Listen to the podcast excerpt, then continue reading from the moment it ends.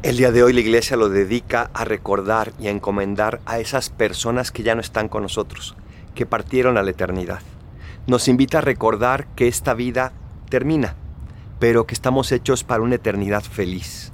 Nos invita a recordar que nuestro corazón anhela encontrarse con esos seres queridos, porque anhela ese amor que les tenemos y que ellos nos manifestaban a través de su vida.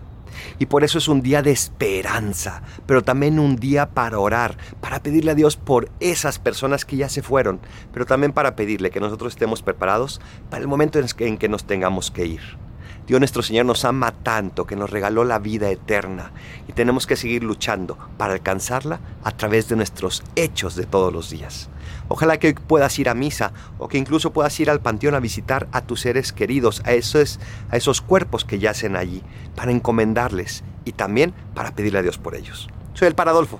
Recen por mí, yo rezo por ustedes. Bendiciones.